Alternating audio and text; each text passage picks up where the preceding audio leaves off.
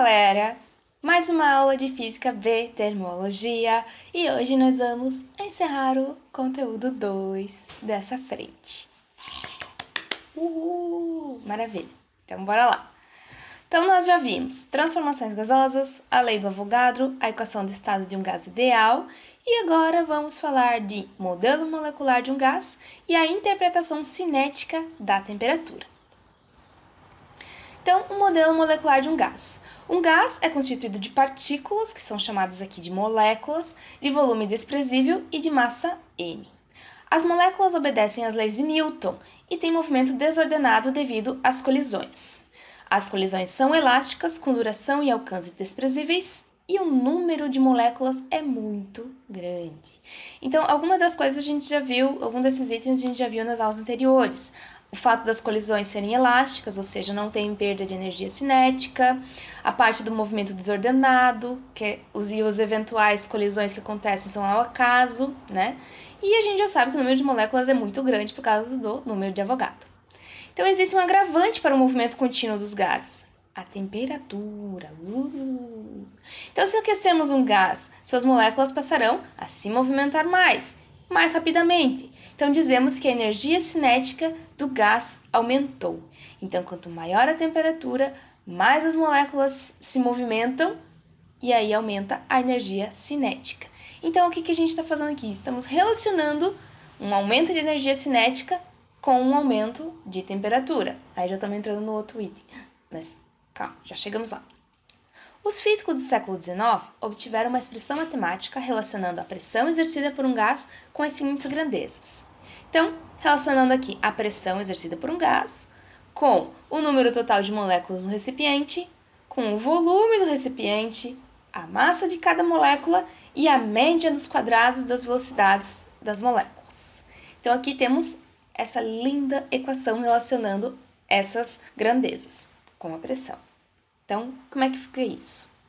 Vamos fazer um exemplo para ficar mais claro do que, que se trata essa expressão. Então, considere um gás perfeito monoatômico na temperatura de 0 graus Celsius sobre uma pressão de 1 atm. Olha só, condições normais de pressão e temperatura. Uau! Ocupando um volume de 56 litros. A velocidade escalar quadrática média das moléculas, que é o, o que a gente acabou de ver ali na equação anterior, que é um termo novo para a gente aqui, vale é, 1840 metros por segundo. Então, a massa do gás é. Então, vamos ver os dados que o exemplo nos deu. N maiúsculo é igual a 1, porque o exemplo nos diz que é um gás monoatômico. A pressão 1 atm, nós vamos converter ela 10 na quinta newtons por metro quadrado. Volume 56 litros, nós vamos converter para 56 vezes 10 a menos 3 metros cúbicos. A, a, velocidade escalar quadrática média nos dá ali também, que é 1840 metros por segundo, e nos pede a massa. Então, por que, que eu fiz todas essas transformações de unidades? Porque como a nossa velocidade escalar média dá em metros por segundo a menos 1, no caso metros, metros vezes segundo a menos 1, ou metros por segundo, então, nada mais válido do que ter as outras unidades também relacionando em metros. Então, o volume que estava em litros foi para metros cúbicos, a pressão que estava em ATM foi para newton por metro quadrado. Então, assim, a gente tem metro em todos os termos da nossa equação que nós vamos usar agora. Então, utilizando a resolução da equação que nós acabamos de ver, que relaciona a pressão com o número de moléculas, o volume, a massa e a velocidade escalar quadrática média, nós temos aqui essa equação. E o que, que nós vamos fazer? Como a massa é a nossa incógnita, então para facilitar um pouco nossos cálculos, porque são vários números e unidades, então o que, que eu fiz aqui? Eu isolei a massa, que é o que a gente quer descobrir. Então eu isolei esse termo aqui, o m da massa, aí esse 3 passou multiplicando, ou seja, 3p, aí o v também passou multiplicando, 3p e v, dividido por, aí passou aqui o n dividindo e a velocidade escalar quadrática média ao quadrado aqui, né? Dividindo também. Então, com isso, nós temos nosso m isolado. Aí eu acho que fica, às vezes, um pouquinho mais fácil da gente obter o valor. Mas não precisava ter feito isso, ok? Então, substituir os valores aqui. Nós temos aqui o valor da pressão, certo? O 3 vezes o valor da pressão. Eu coloquei aqui entre parênteses em verde as unidades, só para a gente aprender a lidar um pouco melhor com elas para que a gente saiba se nós fizemos as conversões corretamente e se as, e às vezes pode ser que você esqueceu um valor e daí a unidade no final pode te avisar isso, dependendo do que sobrar. Então, por exemplo, se é massa, pelo que nós estamos aqui, nós vamos ter que sobrar alguma coisa em relação ao quê? A quilo ou a grama. Então, por exemplo, se sobrasse um grama vezes segundo, você já poderia saber que faltou alguma coisa aí relacionada com segundo no teu cálculo. Sei, ok? Ou se, por exemplo, não sobrasse nenhuma unidade no final. Aí também ficaria um pouco estranho você poderia é, voltar, rever suas contas, rever seus valores para ver o que, que ficou de errado. Então eu acho interessante essa parte das unidades, que ela pode dar um indício de que você cometeu algum engano durante o percurso da conta.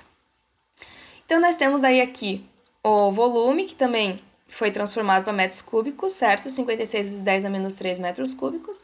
Aqui, N, que era o número de, de moléculas que a gente tem aqui, né? Um átomo. 1840 ao quadrado, que a velocidade aqui é ao quadrado, então ele está dizendo ó, a velocidade escalar média é quadrática média, mas ela não está ao quadrado, certo? Então, como, ó, se tivesse ao quadrado, a nossa unidade aqui estaria ao quadrado, que foi o que aconteceu aqui, ó, metro quadrado por segundo ao quadrado. Então, a unidade aqui me entregou que esse valor aqui, ele não está ao quadrado. Então, se tivesse a unidade aqui ao quadrado, aí já é um indício que aqui não precisava elevar ao quadrado de novo, ok? Então, é muito importante prestar atenção nas unidades nesse sentido. Então, continuando nossos cálculos, nós vamos ter aqui, né, multiplicando esses valores, e aqui o que, que vai acontecer, ó? Aqui nós temos o denominador metro quadrado e aqui metro cúbico. Então, vai sobrar Newton vezes metro. E aqui continua metros quadrados por segundo quadrado. E aqui nós temos o valor desse valor aqui ao quadrado. Aí, fizemos essas contas aqui, obtivemos 4,96 vezes 10 na menos 3. Vamos prestar atenção nas unidades. Então, nós temos aqui o Newton. O que, que é o Newton? O Newton tem quilogramas vezes metro por segundo ao quadrado. Essa é a definição da unidade Newton. Vezes o metro, que nós temos aqui, passou multiplicando. Aí agora, como essa, essa, essa fração está no denominador, quando eu for passar para multiplicar, ela vai inverter. Lembra-se dessa regrinha de, de divisão de frações? Então, como temos uma fração no denominador, ela vai passar aqui multiplicando pelo inverso. Então, o inverso dessa aqui vai ser vezes segundo ao quadrado sobre metros quadrados. Aí, agora, vamos simplificar. Se nós olharmos aqui, que, que vai ter que sobrar? Vai ter que sobrar só o quilograma. Se sobrar quilograma vezes metro ou quilograma dividido por segundo, alguma coisa deu errado no caminho. Esperamos que não, mas vamos lá. Aqui. Se eu multiplicar esse metro com esse metro, dá metro quadrado. E eu tenho aqui dividindo metro quadrado. E esse segundo ao quadrado simplifica com esse segundo ao quadrado. Então, deu boa, vai sobrar só o quilograma. Então, nós vamos ter que a massa é de 4,96 vezes 10 na menos 3 quilogramas, aproximadamente 5 gramas. Legal, né? Eu achei máximo esse exercício. Quando eu estava elaborando a aula, eu achei muito interessante. Espero que vocês também tenham achado bem interessante. Agora vamos para a interpretação cinética da temperatura. Com relação à lei dos gases ideais, podemos dizer que ela nos mostra a relação entre pressão, volume, temperatura e número de mols. Essa relação é obtida a partir de um modelo simples para os gases, que permite determinar a relação entre grandezas macroscópicas, a partir de estudo do movimento de átomos e moléculas. Então, essas grandezas macroscópicas são grandezas que a gente consegue medir, consegue, digamos, ver, né? A teoria cinética dos gases, elas são hipóteses que abordam o que é um gás e como ele se comporta. Então, por isso que se fala teoria cinética dos gases. Elas são hipóteses, tá? É tudo hipóteses que a gente está trabalhando aqui.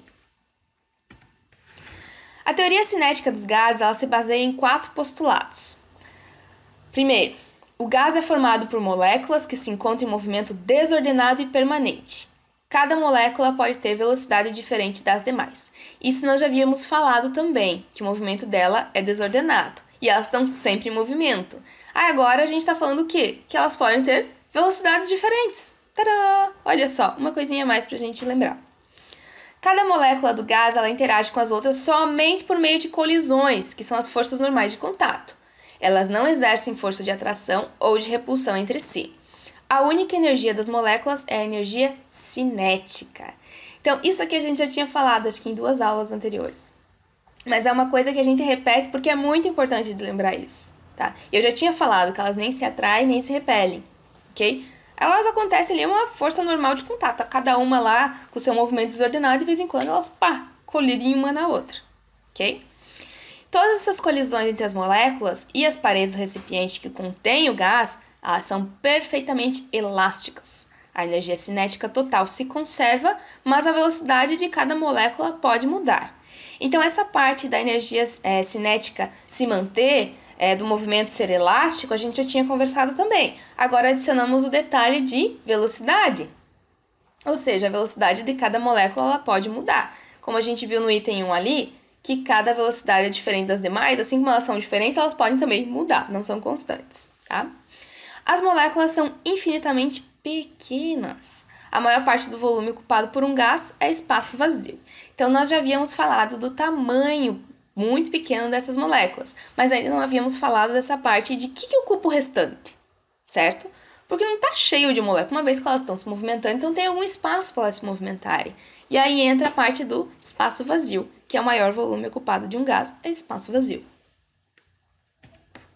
Então vamos relacionar a energia cinética com temperatura. Como é que a gente vai fazer isso? Vamos fazer várias modificações de equações, substituições e vamos chegar em uma equação que vai relacionar diretamente energia cinética com temperatura.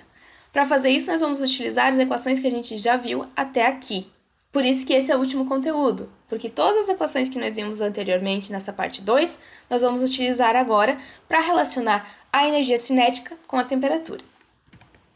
Então, o que, nós temos aqui? O modelo molecular do gás. Nós acabamos de ver nessa aula mesmo. Então, caso você não lembre, volta uns minutinhos aqui nesse mesmo vídeo que você vai ver que está lá o modelo molecular do gás.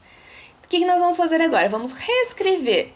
De que forma? Eu vou passar esse V que está dividindo aqui, multiplicando P, que eu vou ficar aqui com PV nesse lado da equação. Aí, lembrando da lei dos gases ideais, nós também temos PV. Então, nós podemos igualar esses dois termos da equação aqui. Então, igualando esses termos, nós vamos ter essa equação. Aí, hum, lembrando da lei do Avogadro. A lei do Avogadro, nós vamos ter aqui o N. Então, nós temos aqui também, ó, N. Então, nós podemos substituir esse N minúsculo vezes o número do Avogadro aqui onde tem esse N. Então, fazendo essa substituição, nós vamos ficar com esta equação. Agora, se vocês repararem, nós temos o n minúsculo nos dois lados da equação, certo? Então, nós podemos simplificar. Hum, então, simplificando, sobrou essa equação aqui pra gente. Legal. E agora?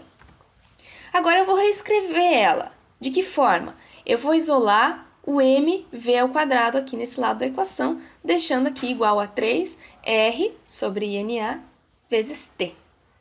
Legal, né? Agora, se eu dividir os dois termos da equação por 2, eu fico com a equação nesse formato aqui. Ok, mas por que, que eu fiz tudo isso? Eu não inventei isso do nada não, tá, gente? Eu fiz isso porque alguém fez isso. E alguém que fez isso explicou por que, que fez todas essas modificações. Vamos ver? O gás que obedece essa equação que a gente acabou de determinar é considerado um gás perfeito ou gás ideal. Aí olhem que legal aqui. O que, que eu fiquei? Nesse lado da equação, esse mv sobre 2 é a energia cinética média do gás. E aqui, se vocês separarem, nós temos a constante dos gases sobre o número de Avogadro, que são duas constantes. E essas, a relação entre essas duas constantes é chamada de constante de Boltzmann. Então, o que, que ficar aqui no final? A energia cinética vai ser igual a 3 meios vezes a constante de Boltzmann vezes a temperatura. Tará! O que, que a gente queria? Relacionar a energia cinética com a temperatura. E conseguimos, olha só que legal. Então, Boltzmann e Maxwell, eles mostraram que a energia cinética média do total de moléculas de um gás ideal é proporcional à temperatura. Então, se aumentar a temperatura, aumenta a energia cinética. Se aumentar a energia cinética, consequentemente a temperatura aumentou. né? Então foi isso que a gente estava falando lá no início. Quanto maior a temperatura, mais as moléculas vão se movimentar e maior vai ser a energia cinética do gás. Agora vamos ver esse K aqui. Esse K ele é dado por R sobre NA, então a constante ideal dos gases ideais sobre o número de Avogadro. Então nós temos aqui os dois valores, coloquei com as unidades, certo? Para ver qual que vai ser a unidade desse meu K.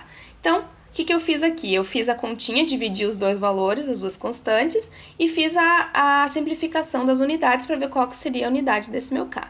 Então, nós temos o R, que é K é J, Joule, sobre Kelvin, vezes mol.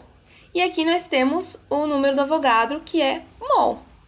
Ok? Ou seja, por mol, na verdade, né? Ele é por mol.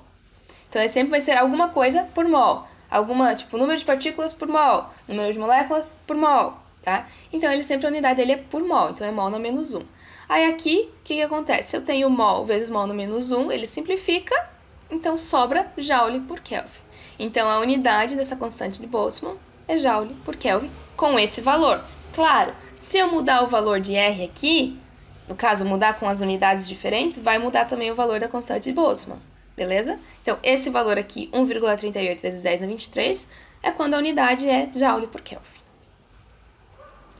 E aí, galera, com isso nós terminamos o, term o tema 2, que era o comportamento dos gases de Física B. Vejam os exercícios que tem lá no Google Class. Lembrando que tem três listas, pelo menos três. Não sei se até quando essa aula for divulgada eu já vou ter uma quarta lista lá, mas vamos ver o que, que acontece. Se tiver, fiquem de olho lá. É, vejam as listas, façam os exercícios, dúvidas, entrem em contato comigo. Eu estou à disposição. Olhem também os mapas mentais que eu disponibilizei para vocês lá no Google Class, que são bem interessantes, são ótimos para você ter do lado quando está fazendo exercício, para não precisar ficar voltando nas aulas, procurando alguma equação, algum detalhe, alguma informaçãozinha para fazer você resolver aquele exercício. Às vezes você economiza tempo no estudo e faz com que otimize o processo de aprendizagem. Então, aproveitem as dicas, aproveitem os mapas mentais, vejam as aulas, tirem as dúvidas, tá? Nós estamos aqui para isso, para tirar dúvida de vocês, para que vocês aprendam e que vocês tenham sucesso no Enem no vestibular. Esse é o nosso foco, ok? Então é isso, pessoal. Na próxima aula, nós vamos estar iniciando o conteúdo 3, beleza? Tchau, tchau, galera. Até o próximo encontro.